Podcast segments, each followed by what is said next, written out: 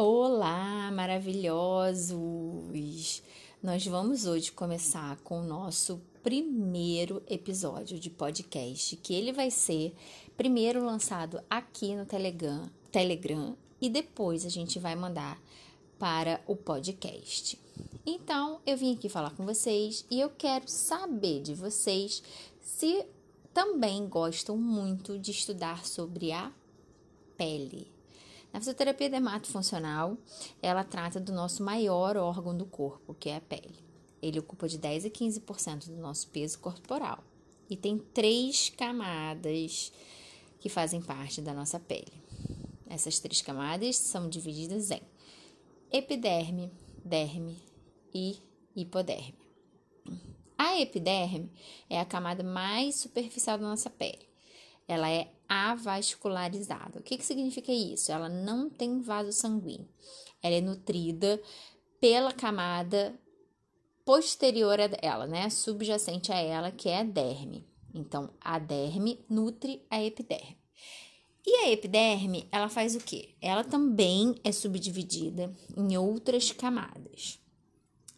A camada basal, a camada espinhosa, a camada granulosa, a lúcida e a córnea. A camada mais profunda da epiderme é a basal, é onde a gente tem queratina, onde se formam os queratolícitos. E o que, que ela faz? Ela promove, ela está em constante diferenciação celular. Essa diferenciação celular, ela vai progredindo para as outras camadas, até chegar na camada córnea, que é onde a gente tem a primeira camada da epiderme, que é a mais superficial, a mais externa. Digamos que é a camada que tem contato com o meio externo. Ela é a camada que tem principalmente queratina e ela é uma pele morta, que é aquela queratinização que sofreu a diferenciação celular lá na camada basal, que foi passando pelas camadas sobrepostas até chegar à camada córnea. E o que que acontece? Essa, como se diz, essa camada córnea, ela e, e essa diferenciação celular, ela automaticamente acontece. Ela acontece em torno de duas semanas. Então, em duas semanas, automaticamente a sua pele ela se renova. Que lindo, não é? Então, então vamos lá. Basicamente, a epiderme é isso. Então, depois da epiderme, a gente tem quem? A derme, que nutre a epiderme. E a derme é o quê? A gente já tem ela, vasco, é, ela, a gente já tem vaso sanguíneo, vaso linfático, é, proteínas que são o colágeno e a elastina, então que fazem a matriz celular que produz os componentes para a matriz celular da derme. O que, que acontece? Na derme, a gente também é onde a gente tem as sensibilidades táteis e dolorosas da nossa pele. É onde a gente sente frio, calor, pressão, é, dor. Então, é na derme que fica esses órgãos sensoriais, os nervos. E por último, a, a, a derme ela também é subdividida em duas camadas. A camada papilar, que é a camada mais perto da epiderme, que é feita de tecido conjuntivo frouxo, e a camada reticular, que é constituída por fibras colagenosas, que ficam embaixo, é, mais, mais, que ficam embaixo da camada papilar, ok? Então, na derme é onde a gente tem a produção de colágeno, elastina, é onde os fibroblastos estão atuando mais para trazer uma pele maravilhosa para gente. Na derme é onde é importantíssimo fazer uma, digamos, uma drenagem na paciente quando ela está é, num pós-operatório, seja ele qual for, de cirurgia plástica, de cirurgia ortopédica, para que esses fibroblastos não cresçam abundantemente e não cause fibrose. Depois, em outros episódios, falaremos mais sobre isso. E por fim, nossa última camada maravilhosa, que é a hipoderme que todo mundo ama, né? Todo ama aquele tecido gorduroso, aquela célula de gordura que não quer sair nunca do nosso corpo, não é? Só que ele tem um objetivo, só que a gente abusa desse objetivo dele, certo? O objetivo da hipoderme é o quê? Ela tem a função de acumular energia. A derme, a gordura, ela é geradora de energia para o nosso corpo, para as nossas funções biológicas, por incrível que pareça. Só que a gente abusa, a gente come demais, guarda gordura demais e aí o nosso corpo não consegue gastar toda essa gordura e aí ela acaba ficando acumulada. Então, então é isso. Nosso primeiro episódio de hoje falou sobre a nossa pele. E aí, o que, que vocês acharam? Mandem mensagem aqui para mim. Eu espero vocês no Telegram, espero vocês no podcast e espero vocês no Instagram, tá bom? Quem quiser saber mais, tô aqui, só manda mensagem. Olá, maravilhosos! Tudo bem com vocês?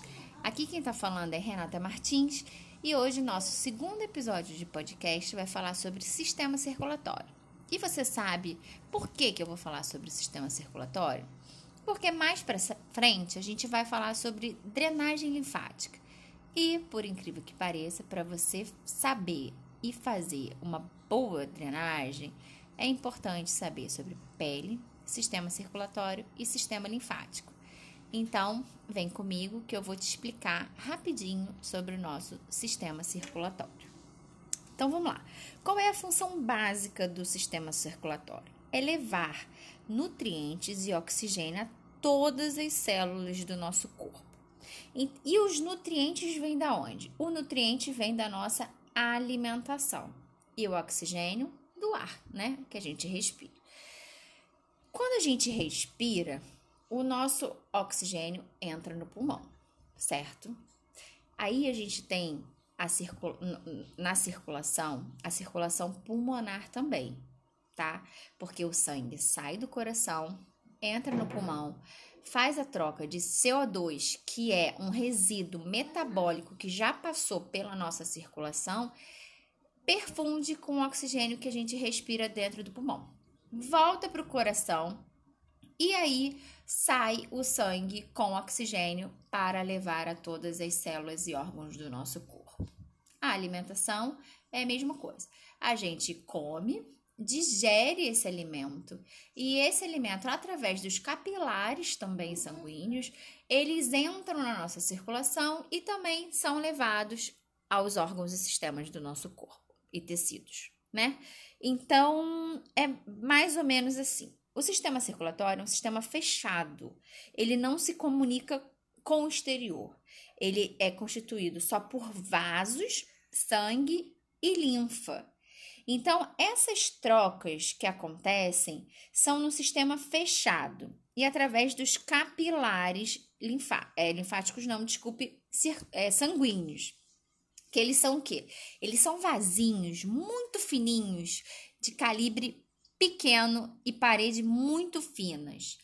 E é através desses capilares sanguíneos que a gente faz a nossa perfusão e a nossa troca de nutrientes e oxigênio por metabólicos e CO2, resíduos metabólicos, né? E CO2. Então, quando o, esse capilar linfático passa por uma estrutura, um órgão que já recebeu o oxigênio, que já perfundiu com oxigênio, ele recebe os resíduos. E esses resíduos voltam para a circulação. E aí voltam para o pulmão, voltam para o coração e assim sucessivamente. Os, o excesso de resíduo, ele é, entra na corrente sanguínea, né, como eu falei, e é excretado na urina, nas fezes e tudo mais. E, e é isso. Nossos vasos eles têm umas válvulas que fazem o nosso sangue circular mais fácil.